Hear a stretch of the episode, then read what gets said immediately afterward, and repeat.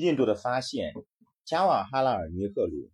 第五章世世代代的回忆，第三节和平发展与作战方法。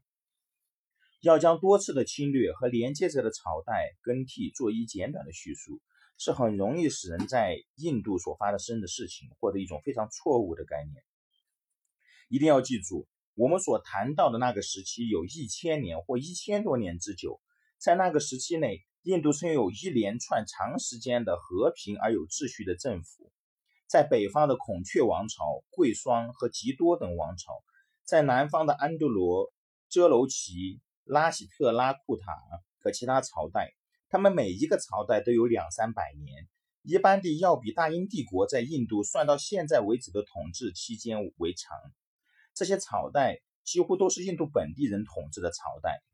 甚至越过北方边界而来到印度的，像贵霜那样的朝代，也很快就使他们自己适应于印度的文化传统，并且像印度本土上出生的印度统治者一样来行使职权。在印度境内，各邻国之间虽亦有过边陲上的骚扰和偶发的冲突，但全国一般的情况是和平的政治。各统治者，特别是特别引以为豪的，就是他们奖励各种艺术上。和文化上的活动，因为在印度全境内，文化背景和文学背景是相同的，因此这些活动就超越了各国的疆界。每个宗教上的或哲学上的争论都立刻传播开来，而在南北各处加以辩论，甚至在两国交战的时候，或是在国内发生政治革命的时候，人民群众的各种活动也较少受到妨害。有统治权的交战者。和自治的农村公社的首领们达成协议，答应一点不损害庄稼收获，并答应如果在无意中损害了土地上的庄稼，就给予赔偿。这种协议的记录已经找到了。这当然不能适用于由外来的侵略军队，也恐怕不能适用于那种真正的为了夺取政权的战争。印度雅利安人古老的作战理论严格的规定，不得使用非法的作战手段。为了正义的战争，一定要用正当的手段进行。至于这种理论与实际符合到什么程度，那是另外一个问题。毒箭是禁止使用的，暗藏的武器也是如此。杀害睡着的人是不许可的，杀害自自动前来逃亡者或请求保护者都是不许可的。不可损坏华美的建筑物也曾经明白宣布过，但是这个观念在哲那加时代已有所改变。他准许使用毁灭性更大和欺骗性更强的作战方法。倘若这样做是为了战胜敌人所必须的话，